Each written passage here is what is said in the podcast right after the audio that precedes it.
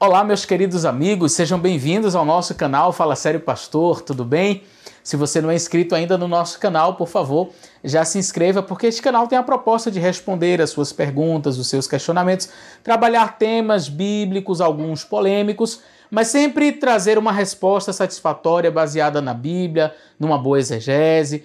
Também nós estudamos aspectos relacionados à história, ao adventismo então fica com a gente aí até o final desse vídeo, acredito que vai ser muito importante para você e compartilhe com seus amigos, tá bom?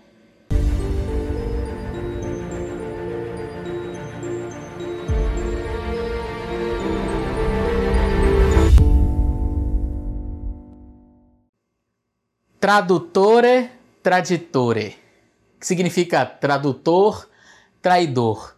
Esta é uma expressão italiana que traz um conceito assim muito interessante. Todo tradutor não deixa de ser também um traidor, porque nem sempre você vai conseguir expressar na língua para a qual você está traduzindo determinado texto exatamente aquilo que era pretendido pelo autor na língua original. Então, há muitas dificuldades que nós encontramos, por exemplo, a dificuldade temporal. Nós vivemos aí em relação à Bíblia, que é o nosso foco de estudo, em torno aí de 4 mil anos desde os, os primeiros escritos, né, ali por Moisés, o Pentateuco, a Torá, enfim.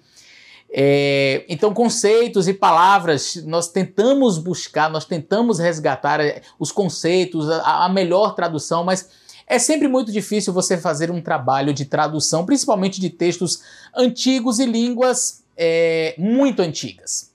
Outros aspectos que vão somar-se à questão do tempo são aspectos como a cultura, a geografia. Então, tudo isso daí vai é, é, oferecer certas dificuldades na interpretação de determinados textos, na tradução de determinados textos. E existe um texto, um dos textos que eu acho que assim são ele, ele com certeza vai estar incluído aí num dos textos é, com maiores dificuldades na sua tradução e é Gênesis capítulo 4 eu gostaria de convidar você a pegar sua Bíblia aí, nós vamos ler o texto de Gênesis capítulo 4. Eu estou aqui com a minha Bíblia e em Gênesis capítulo 4 nós lemos o seguinte: Conheceu Adão a Eva, sua mulher, e ela concebeu e teve Caim e disse: Alcancei do Senhor um varão. E teve mais o seu irmão, Abel. Abel foi pastor de ovelhas e Caim foi lavrador da terra. E aconteceu ao cabo de dias que Caim trouxe do fruto da terra uma oferta ao Senhor. E Abel trouxe dos primogênitos das suas ovelhas e da sua gordura. E atentou o Senhor para Abel e para sua oferta, mas para Caim, para a sua oferta, não atentou. E irou-se fortemente Caim e descaiu-lhe o semblante. Agora eu vou ler o verso 6. E o Senhor disse a Caim: Por que tiraste? E por que descaiu o teu semblante? Vem o verso agora que é um dos versos mais difíceis em sua tradução. E diz assim: Se fizeres bem, não haverá aceitação para ti, e se não fizeres bem, o pecado jaz à porta, e para ti será o seu desejo, e sobre ele dominarás. Nossa! O que, que esse verso quer dizer? O que, quais são as interpretações que nós podemos dar para este verso? A princípio, numa leitura assim superficial, numa leitura mais rápida, é, nós podemos inferir algumas coisas. Bom, Deus chega para Caim e diz: Olha, Caim, o pecado jaz à porta. Que porta? E você vai dizer: Ah, pastor, a porta do coração. O pecado está batendo ali na porta do seu coração, querendo entrar. Ok, mas cumpre a você dominar este pecado, né? E se eu disser para você que na verdade não é nada disso que esse texto está falando? Uou! Como assim, pastor? Então quer dizer que o tradutor não foi feliz? Não, o tradutor não foi feliz. Isso não significa que a Bíblia está comprometida, isso não significa dizer que a Bíblia não é a palavra de Deus, mas é interessante nós atentarmos que nem toda tradução está exatamente igual à pretendida. Por isso que um trabalho de exegese é tão importante. E quando nós vamos fazer um trabalho de exegese, nós olhamos a língua original, nós comparamos textos, nós comparamos é, outras passagens que têm similaridades e aí nós chegamos a uma tradução mais próxima daquela que seria o original. Os meus amigos que são alunos aí do Hebraico Bíblico Fácil aqui do canal vão gostar muito desta explanação de hoje, porque nós vamos fazer algumas análises de alguns termos e vamos fazer uma busca aí por alguns é, materiais e vamos falar sobre alguns conceitos já apresentados aqui no canal, tá bom? A primeira coisa que nós vamos analisar nesse texto é a seguinte: há uma dificuldade com uma expressão neste verso que é a expressão hatat que quer dizer pecado, tá certo? Ou transgressão. No texto em hebraico que eu tenho aqui em minhas mãos, nós lemos o seguinte: Ve'im lo tetiv, que quer dizer é, e se não procederes bem, se não procederes corretamente, lendo a segunda parte do verso 7, tá? Lapetar hatat rovetz, que quer dizer é, diante da porta ou a, a porta, a transgressão jaz. Né? Diante da porta ou à porta, transgressão jaz. Está ali, não é? Descansando ali, é, é, deitada, acampada ali. A ideia é mais ou menos essa. Ve'elecha teshukato ve'ata tinshalbo. E essa expressão quer dizer, e para ti o desejo dele, ou o seu desejo. O sufixo aqui é masculino, eu vou explicar já já sobre isso. É, e tu dominarás sobre ele. Timshal bo. Ok. Qual é a dificuldade então deste verso? Como eu já mencionei, a palavra hatat oferece a grande dificuldade desse texto e por quê? Porque hatat é uma palavra feminina. E você que faz o hebraico bíblico fácil comigo já aprendeu que para palavras que são femininas, substantivos femininos, você tem que ter sufixos pronominais que são também femininos para combinar. Isso não é só para o hebraico, né? Na língua portuguesa também você vai ter sufixos pronominais masculinos e femininos para combinar com o substantivo. Se a palavra hatat aqui é feminina, os sufixos pronominais que se referem a esta palavra deveriam ser o quê? Femininos. Então vamos interpretar. Se não procederes bem, o pecado, vamos, vamos trocar a palavra pecado, já que a palavra hatat é feminina, vamos transformar ou vamos usar uma outra expressão que é similar para combinar melhor, feminino com feminino, tá? Transgressão, a transgressão, ao invés de o pecado, tá? Então vamos lá. E se não procederes bem, a transgressão jaz à porta. O desejo de quem? Da transgressão será para ti? Seria o desejo dela será para ti? E sobre ela você deve dominar, você deve dominar o quê? O pecado, a transgressão? Não. Porque o sufixo masculino, o sufixo utilizado aqui é um sufixo masculino. Então, é, é, simples, você precisa fazer uma exegese. E quando você faz uma exegese responsável, você vai observar que os sufixos masculinos são impossíveis de se referirem a esta expressão ratat. A propósito, eu vou deixar aqui no link da descrição um material produzido pelo Dr. Joaquim Azevedo, que foi meu orientador, uma pessoa muito querida, a, a quem eu, eu tenho uma admiração muito grande. Ele foi meu orientador na minha conclusão do, do meu curso de teologia e professor de hebraico. Ele fez um, um, um artigo fantástico, vai explicar detalhadamente isto. Eu também produzi um artigo que eu vou deixar no link da descrição e você pode baixar tanto o meu artigo quanto do pastor Dr. Joaquim, tá certo? Então, voltando aqui para o assunto. Nós temos então que este sufixo é masculino, os sufixos que estão ali acompanhando a palavra desejo e a palavra domínio. As palavras aqui são techuká, que aqui com o sufixo masculino fica techukato. Esse o no final é um sufixo masculino da terceira pessoa singular, ok? E você tem tinchalbo. Tinchal é, vem da, é da origem do verbo machal, que é dominar, tá certo? E esse timshal bo, é, dominarás a ele ou sobre ele, ok? É uma, é uma expressão que termina também com esse o, que é um sufixo masculino. Portanto, não tem que ver com ratat. Bom, pastor, se não tem que ver com o pecado, se não tem que ver com a transgressão, então quem é que Caim vai dominar? Sobre quem Caim vai dominar? Como é que eu vou entender esse texto agora? Então, nós temos que olhar para o capítulo. E o doutor Joaquim ele vai trabalhar exatamente nessa proposta de fazer a exegese olhando o contexto do próprio capítulo, a perícope, e ali você vai encontrar a resposta. E quando você lê Gênesis capítulo 4, você vai perceber que nós temos ali o antecedente masculino mais próximo, além de Caim, quem é? Abel.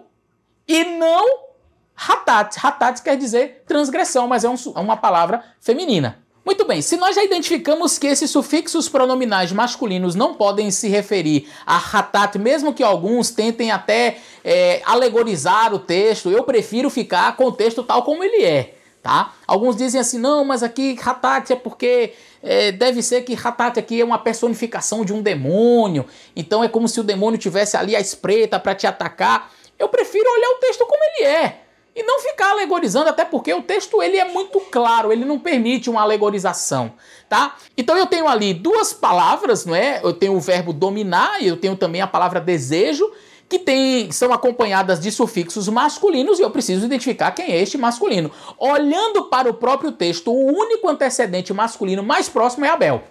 Beleza? Então, o domínio, o desejo tem que ver com Abel. Mas pastor, o senhor não explicou ainda Hatat. E eu vou explicar para vocês. Olha só. Hatat, ela é uma palavra que significa pecado, transgressão, mas também pode significar oferta pelo pecado, sacrifício. Uou! Então nós acabamos de expandir um pouco mais os nossos conceitos e podemos chegar a uma tradução muito melhor. Se você vai ao livro de Levítico, livro de Êxodo, quando fala ali das ofertas que o povo de Israel deveria oferecer no templo, uma delas era Hatat, oferta pela transgressão. Uou, então, peraí. Se Hatat pode ser oferta pela transgressão, e então eu posso ter uma tradução melhor. E por que não a tradução ser feita da seguinte maneira? Se não procederes bem. Vamos ler o verso 7 todo. Se fizeres bem, não é certo que serás aceito. Todavia, se não procederes bem, eis que uma oferta pelo pecado, e não o pecado, mas uma oferta pelo pecado, jaz a porta. Que porta? A porta do jardim do Éden, que era onde Caim e Abel ofereciam seus sacrifícios. Isto é explanado de maneira muito interessante por vários autores não adventistas, tá?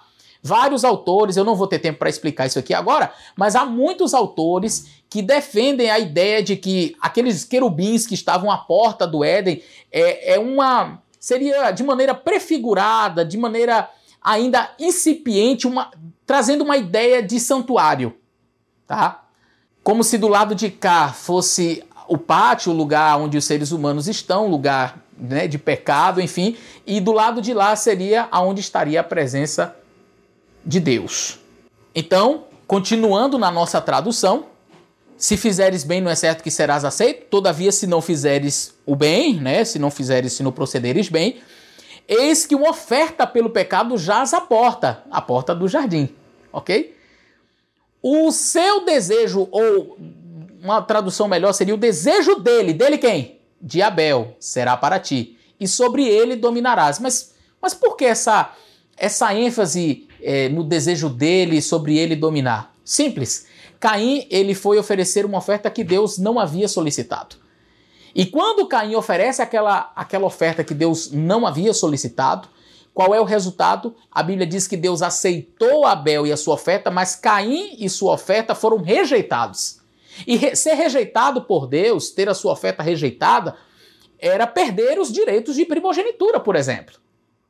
Então, era como se Deus estivesse rejeitando Caim como sendo o próximo sacerdote, o próximo líder ali da sua, da, da sua família. Com a morte de Adão, Caim era o sucessor. Caim era quem deveria cuidar da família. Mas a rejeição divina retirava as bênçãos da primogenitura. E então Caim ele perde esses direitos. Então Deus chega para Caim e diz: Caim, se você proceder bem, você será aceito. Em outras palavras, você continuará sendo primogênito. Se não procederes bem, Caim, uma oferta pelo pecado jaz. E essa expressão jaz ela é usada em toda, praticamente em toda a Bíblia, com a ideia de é, ovelhas acampando, de ovelhas no aprisco. É muito interessante. Então é como se Deus estivesse dizendo assim: oferta pelo pecado, ou seja, o cordeirinho, jaz à porta. E esse jaz é uma palavra masculina. É como se fosse um cordeiro macho. Ele está à porta. A porta de onde? Não é porta do pecado na porta do seu coração querendo entrar, não. A oferta pelo pecado está à porta do jardim. Agora, e se você né, oferecer esse sacrifício, o desejo do seu irmão será para você. E sobre ele você vai dominar. Em outras palavras, você terá novamente os direitos da primogenitura. Você será novamente o primogênito, terá as bênçãos da primogenitura e continuará cuidando desta família como líder depois da morte de Adão. Esta seria a melhor tradução para esse texto. Percebeu? Fantástico, não é? Quando a gente começa a olhar o texto na língua hebraica, a gente, puxa vida, eu interpretei tão errado esse texto, interpretei a minha vida toda ele de uma maneira equivocada. Mas realmente, olhando para o texto hebraico, não tem como nós chegarmos a uma outra conclusão a não ser esta. Certo, pastor, mas e o que tudo isso aí tem a ver com feminismo? Bom, dentro desse estudo exegético que eu fiz, eu atentei para uma coisa muito interessante. Estas duas expressões, desejo e domínio, juntas desta forma, elas vão aparecer apenas duas vezes em todo o Antigo Testamento. E adivinha onde está a outra, a outra ocorrência destas expressões? Exatamente no capítulo 3, verso 16. Quando Deus ele fala para Adão e Eva, é, depois do seu do pecado cometido, Deus ele pronuncia maldição sobre a terra, Deus ele pronuncia maldição sobre a serpente, mas Deus não amaldiçoa nem Adão e nem Eva. Pode observar. Deus diz: Olha, maldita é a terra por tua causa, Adão. Mas maldição sobre Adão e Eva Deus não pronuncia. E sabe por quê? Deixa eu fazer um adendo aqui rápido. Porque a maldição que cabia ao ser humano, Deus tomou para si. E Paulo vai falar sobre isso quando ele diz assim: olha, Cristo se fez maldição por nós. Deus chega e amaldiçoa a serpente, maldita és, vais rastejar por todos os dias da tua vida, comer pó. Maldita é a terra, Adão, por tua causa. Né? Nós vivemos, infelizmente, num planeta que teve, foi amaldiçoado. Mas na hora de dizer assim, maldito é você, Adão, maldita é você, Eva, Deus não fez isso. Deus não amaldiçoou nem Adão e nem Eva. Isso é lindo. É como se Deus estivesse dizendo assim: olha, vocês merecem a maldição, mas a maldição que cabia a vocês eu tomo para mim. Eu assumo essa maldição. Eu morro no lugar de vocês. Mas aí, no, no verso 16, Deus diz à mulher: multiplicarei a tua conceição né, grandemente, e você vai ter dor ao você ter filhos. E aí Deus diz assim: o teu desejo será para o teu marido e ele te dominará.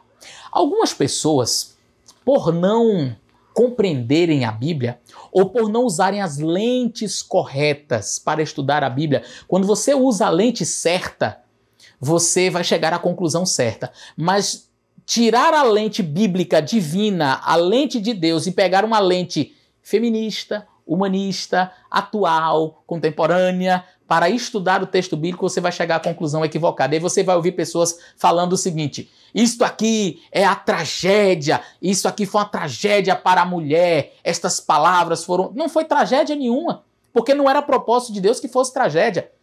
Ah, mas isso aqui representa o um machismo. Eu já vi algumas pessoas dizendo assim: olha, isso daqui é um machismo. Peraí, primeira coisa que eu tenho que fazer é: quem é quem foi a pessoa que pronunciou estas palavras? Eu tenho que descobrir. Peraí, foi Deus. Peraí, então Deus é machista? Não. Deus está, então, é, trazendo uma tragédia para a mulher? Era propósito de Deus que isso acontecesse? Não. Então eu tenho que usar as lentes da Bíblia para compreender a Bíblia. E o capítulo 4 é, é que vai abrir um pouco o leque para eu entender o assunto. E por quê?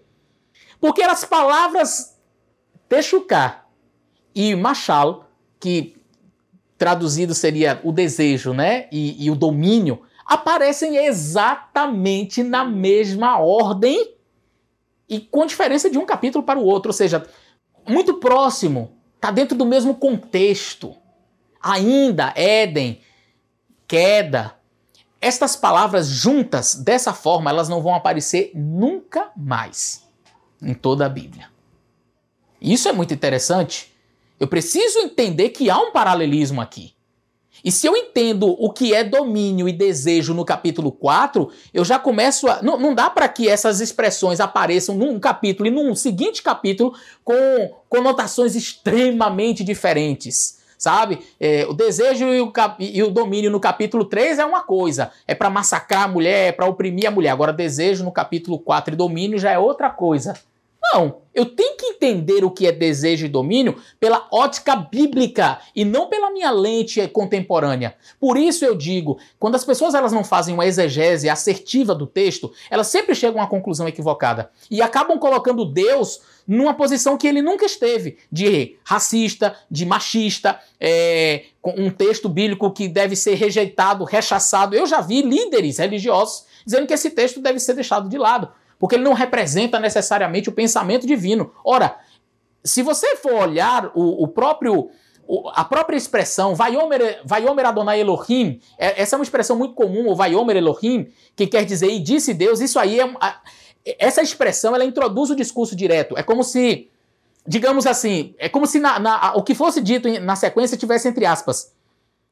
É, pró é o próprio Deus falando, não é a opinião de Moisés, é a fala de Deus. Então eu tenho que entender que esse texto ele representa o pensamento divino. E se representa o pensamento divino, ele não pode ser carregado de ideologias contemporâneas. Muito bem. Então vamos entender o que é domínio e o que é desejo.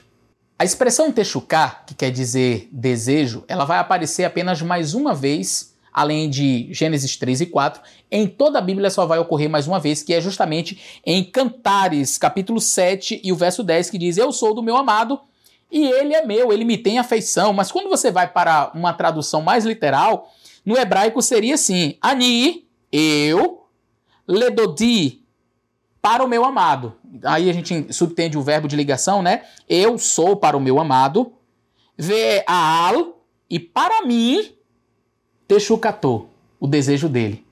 Perceba que está na ordem invertida, não é de Gênesis. Lá, a mulher teria o desejo para o seu marido, mas aqui, o marido é que tem o desejo para a mulher. Você já vai perceber que, peraí, então não é necessariamente uma, um, um problema de, de. Não é uma questão de dominação, não é uma questão de, de rebaixar a mulher. Mas aí você pode dizer assim: não, pastor, mas o problema não está na questão do desejo. O problema está na questão do domínio. Muito bem, então vamos para Gênesis capítulo 4. Quando nós vamos para Gênesis capítulo 4, como já mencionei, nós vamos perceber que as expressões que são apontadas para Eva no capítulo 3 também são apontadas para Abel no capítulo 4, como que Abel iria ser dominado por Caim e o desejo de Abel seria para Caim. A pergunta é: que tipo de domínio exercia o primogênito sobre os seus irmãos? Era um domínio opressor? Era um domínio de tirania, era algo para humilhar, era alguém que estaria ali para é, colocar uma carga pesada sobre os seus irmãos? Absolutamente não. Quando você vai na história, quando você avalia, o primogênito, na verdade, é, é, a primogenitura oferecia àquele filho, o primeiro filho, direitos e responsabilidades muito grandes. E que direitos e responsabilidades eram, eram esses? O direito de assumir a, o clã, não é? Assumir a família quando o patriarca morresse. E ele teria que zelar, ele teria que ser como se fosse o sacerdote, ele teria que ter os cuidados espirituais, ele teria que ser o, o, o provedor, o protetor, sobretudo, dos seus filhos, da sua família em geral.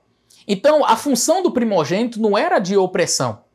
A função da primogenitura não era colocar o filho mais velho numa posição de é, em que ele pudesse humilhar, em que ele pudesse violentar. E algumas pessoas entendem o texto de Gênesis capítulo 3, quando fala o seu desejo será para o teu marido e ele te dominará. Veja, o marido tem que pisar na mulher, ele tem que violentar. Não tem absolutamente nada a ver com isso. Então, quando você olha pela lente bíblica, você vai entender que, na verdade, o desejo de Eva para o marido e a, o domínio de Adão sobre Eva não tem absolutamente nada a ver com violência, com machismo, com superioridade, absolutamente nada a ver. E aí, algumas pessoas, depois do meu último vídeo, me questionaram, mas pastor, é porque você não entende que existem várias linhas do feminismo. Quem defende o feminismo, que é adventista, e eu já digo que não dá para ser adventista e defender feminismo.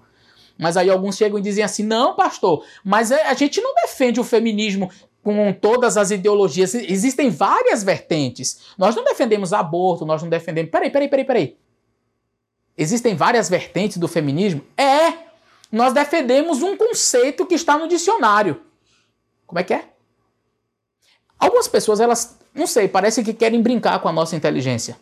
Então quer dizer que o que é feminismo, feminismo, eu vou entender o que é feminismo pelo conceito do, de um dicionário.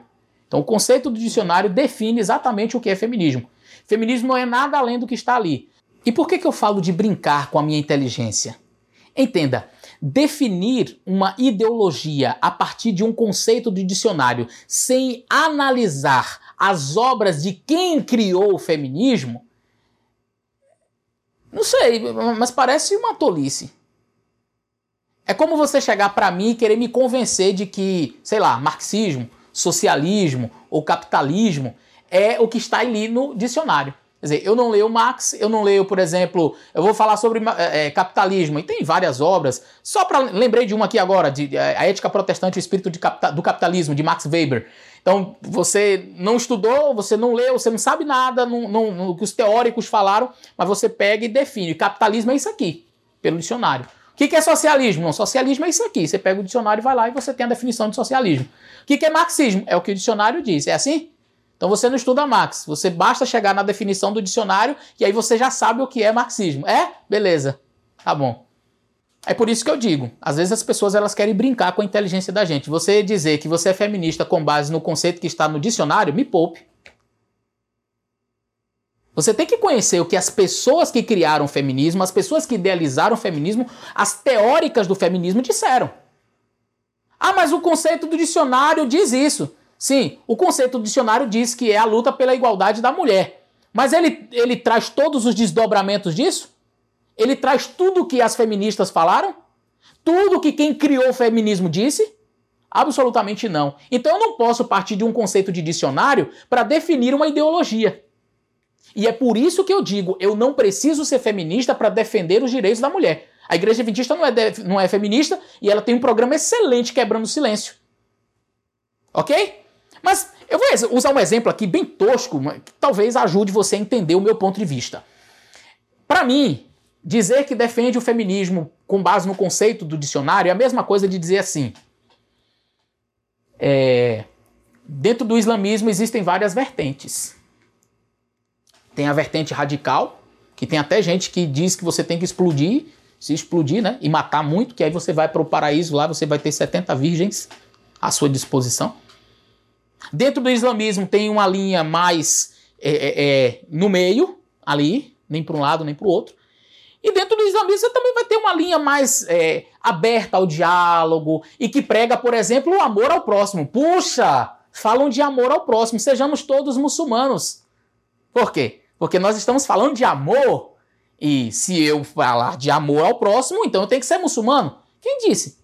Quer dizer que o cristianismo não prega o, amor ao próximo? Percebe?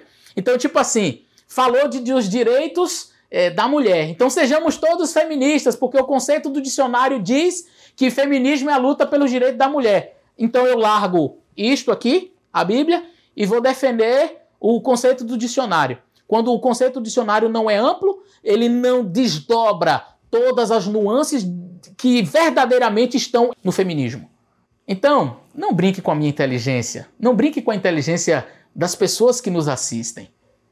Nós sabemos que o conceito do dicionário ele não é tão amplo e ele não vai dizer tudo o que as feministas dizem. Se você quiser entender o que é feminismo, você precisa não somente partir de um conceito reduzido de um dicionário para fazer apologia a uma ideologia, mas você deve ir para o que as teóricas do feminismo disseram.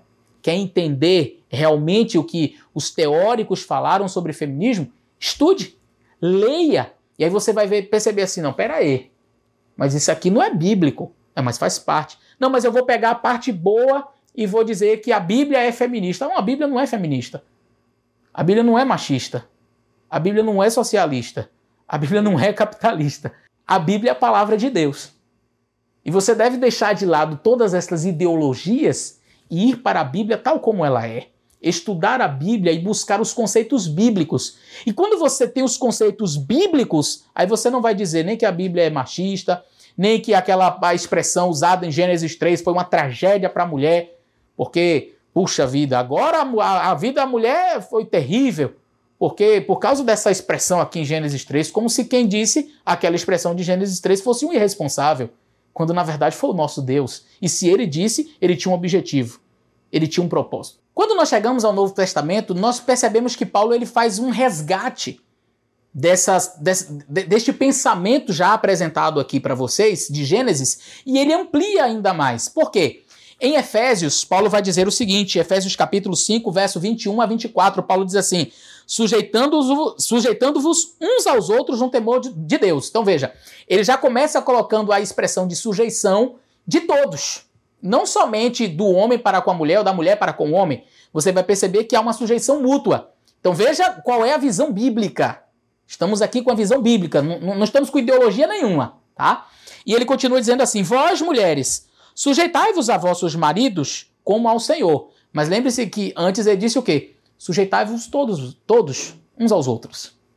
E agora, ele vai fazer um resgate do texto de Gênesis quando ele diz: Vós, mulheres, sujeitai-vos a vossos maridos como ao Senhor. Porque o marido é o cabeça da mulher como também Cristo é a cabeça da igreja, sendo ele próprio o salvador do corpo, de sorte que, assim como a igreja está sujeita a Cristo, assim também as mulheres devem sejam sujeitas em tudo ao seu aos seus maridos. Muito bem. Paulo aqui começa uma analogia fantástica. Paulo faz um paralelismo entre a relação homem-mulher, igreja e Cristo. E perceba que ele retoma o assunto de Gênesis Olha, mulheres, sujeição. Mas espera aí, que tipo de sujeição? Que tipo de domínio é esse? O domínio do marido sobre a mulher é o domínio de Cristo sobre a igreja. E como é o domínio de Cristo sobre a igreja? Veja, estamos estudando Bíblia. Qual o domínio de Cristo em relação à igreja? Como é que Cristo domina a igreja? É com rispidez? É com violência? Paulo está retomando o livro de Gênesis, que é o primeiro momento onde se fala de sujeição, de domínio, domínio do homem em relação à mulher, sujeição da mulher em relação ao homem. Então, peraí, mas que tipo de domínio é esse? Aí Paulo amplia. Paulo chega e diz assim: é o domínio de Cristo para com a sua igreja. Então, maridos, o domínio de vocês em relação à mulher é o domínio de Cristo, é o mesmo domínio, deve ser parecido. O exemplo é Jesus. Como Cristo domina a igreja? Então tem que olhar, peraí, como é que Cristo trata a sua igreja? Sua igreja erra, sua igreja é, é, não é perfeita. Mas como é que Cristo trata a igreja? Este, esta é a cosmovisão, esta é a lente que eu devo utilizar no texto. Eu vou partir da lente bíblica, da visão bíblica para eu entender. E o próprio Paulo explica quando no verso seguinte ele diz assim: Olha, vós maridos amai as vossas mulheres, como também Cristo amou a igreja e a si mesmo se entregou por ela, Assim devem os maridos amar as suas próprias mulheres como a seus próprios corpos. Quem ama a sua mulher, ama-se a si mesmo. Porque nunca ninguém odiou a sua própria carne. Antes a alimenta e sustenta, como também o Senhor a igreja. Porque somos membros do seu corpo e sua carne e de seus ossos. Uou! Que fantástico! Então, essa é a cosmovisão bíblica de domínio. Essa é a cosmovisão bíblica de sujeição? É disso que Gênesis está falando? Quando diz que Adão era o cabeça, quando diz que Adão deveria dominar, era como?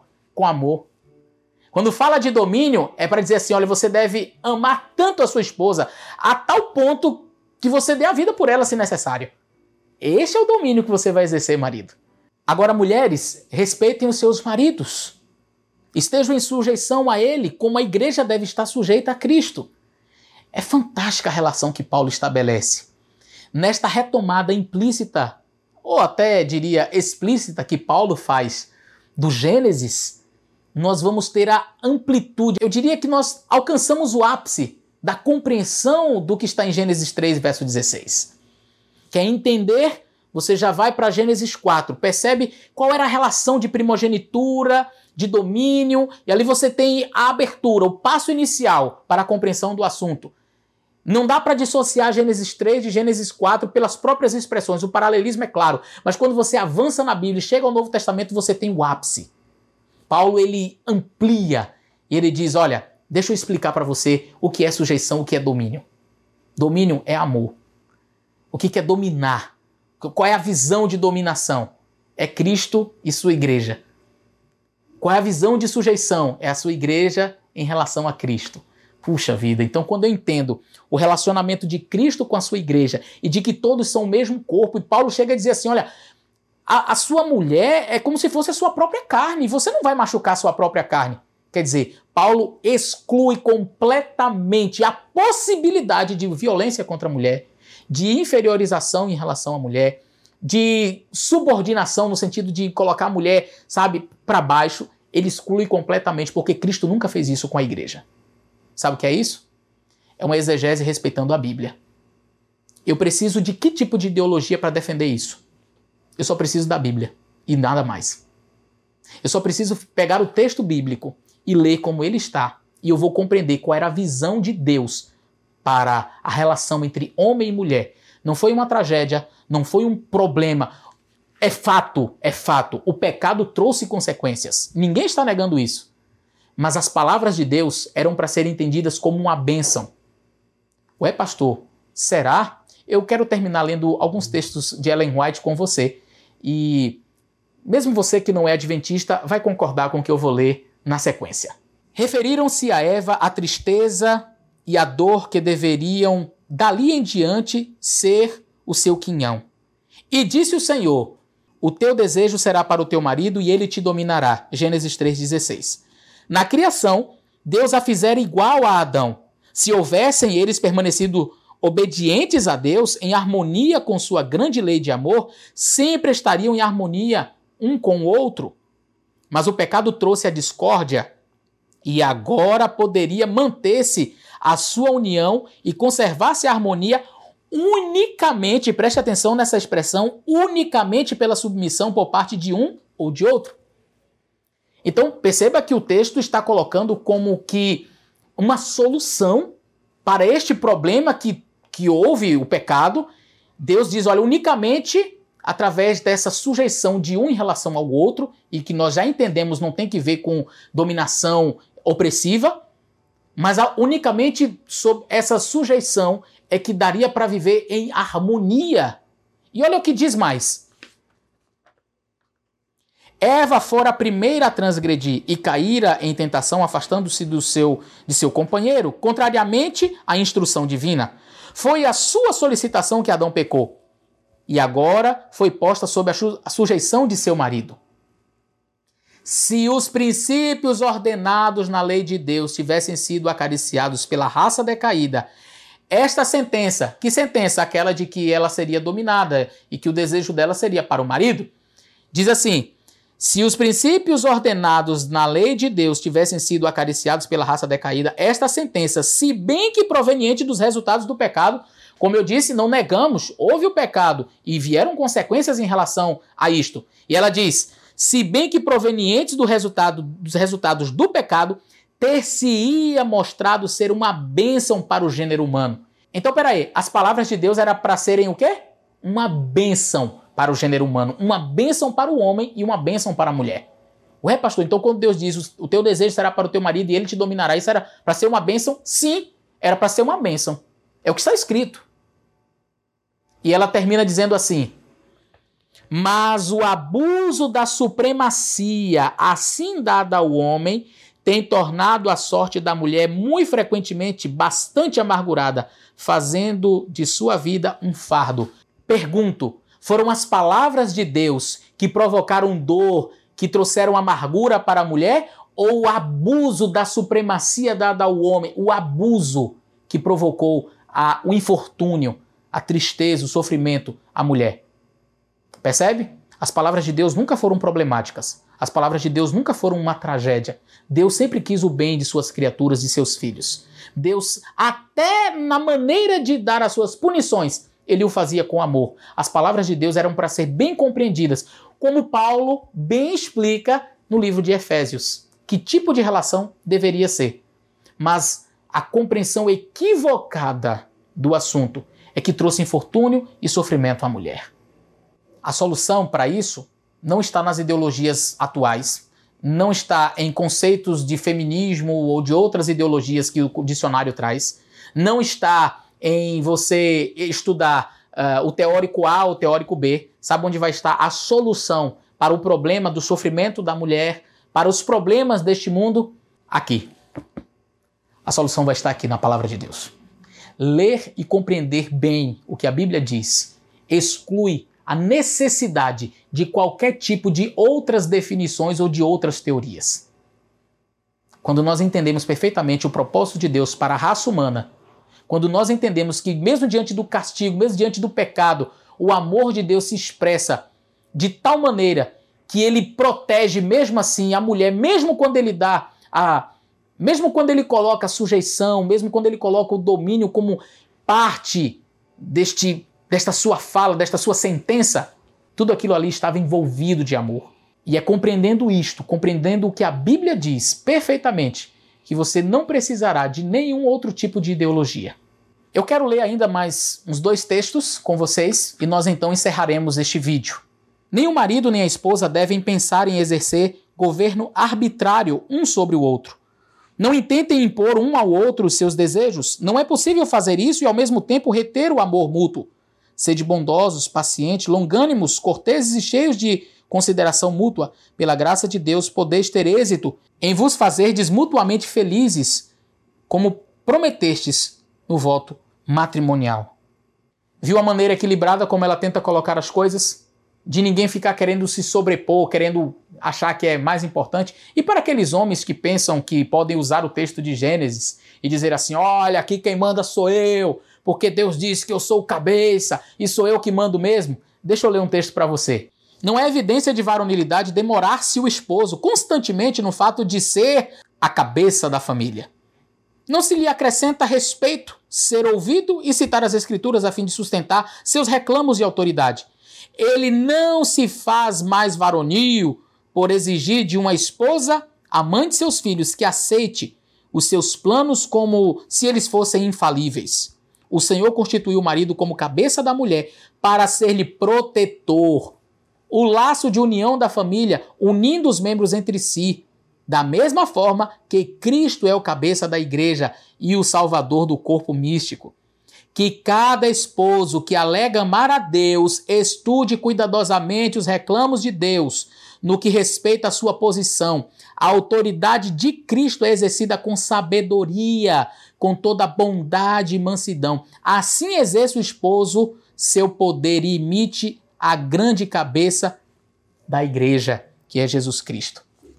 Viu aí? Ficar citando o texto da Bíblia para dizer, olha, eu sou a cabeça e quem manda aqui sou eu e etc., não faz você mais homem. Você não é mais homem por isso. O texto é claro. Você não é mais varonil se falar estas palavras. Entenda que o domínio de Cristo é amor, mansidão. A autoridade que ele exercia era dessa forma. E é dessa maneira que você deve se portar. Nem o marido, nem a mulher devem buscar dominar. O Senhor expressou o princípio que guiará este assunto. O marido deve amar a mulher como Cristo, a igreja, e a mulher deve respeitar e amar o marido. Ambos devem cultivar espírito de bondade, resolvidos e nunca ofender ou prejudicar o outro. Percebeu bem? Que coisa linda! Que texto fantástico! Aqui você tem sintetizado o que é domínio e o que é sujeição. O que é domínio? Domínio é o marido deve amar a mulher como Cristo amou a igreja. Isto é domínio. E o que é sujeição? E a mulher deve respeitar e amar o marido. Isto é sujeição. Percebeu? Biblicamente, o amor, o respeito deve estar acima de qualquer coisa. Um homem que tem os princípios bíblicos em seu coração, ele vai amar e respeitar a sua esposa de que maneira? Com sabedoria, amando como Cristo amou a igreja. E a mulher vai sujeitar ao seu esposo. Como? Respeitando. Respeitando o seu esposo e amando o seu esposo. E esse respeito deve ser mútuo. Assim como a mulher respeita o marido, o marido também deve respeitar a mulher, conforme nós lemos. Queridos, essa é a visão bíblica. Essa é a visão bíblica do assunto. Quer entender as relações entre homem e mulher? Vá para a Bíblia. Quer entender qual é o propósito de Deus para a família? vá para a Bíblia. Mas nunca diga que a Bíblia é machista. Nunca diga que a Bíblia é feminista. Nunca diga que a Bíblia é socialista. Enfim, o que eu quero dizer para você? Se despoje de todas as suas ideologias e entenda que a palavra de Deus não está preocupada com nada disso. A Bíblia não se preocupa com as ideologias modernas. A Bíblia não se preocupa com os achismos modernos. A Bíblia está preocupada em traçar uma linha ideal para o homem, desde a sua queda até o seu retorno para o céu. O homem, o propósito de Deus era o Éden. Ele caiu. Deus, mesmo diante da queda, traça um plano, um, um, um, ele, ele, ele faz um projeto de maneira tal que, mesmo com o pecado, ainda assim é possível ter a felicidade, ainda assim é possível amar, respeitar, ser feliz aqui na terra, mesmo no mundo de pecado, até chegarmos novamente ao céu. Esta é a visão bíblica. Não se deixe demorar em aventuras de teóricos que não creem em Deus, que não defendem a cosmovisão bíblica não se demore em conceitos de dicionários. Eu diria para você: apegue-se à Bíblia e você encontrará tudo de que você precisa para ter uma boa relação com seu esposo, com a sua esposa. Não somente isso, as relações entre pais e filhos, tudo você vai encontrar aqui na palavra de Deus, o nosso guia seguro. Que Deus te abençoe e até o nosso próximo vídeo.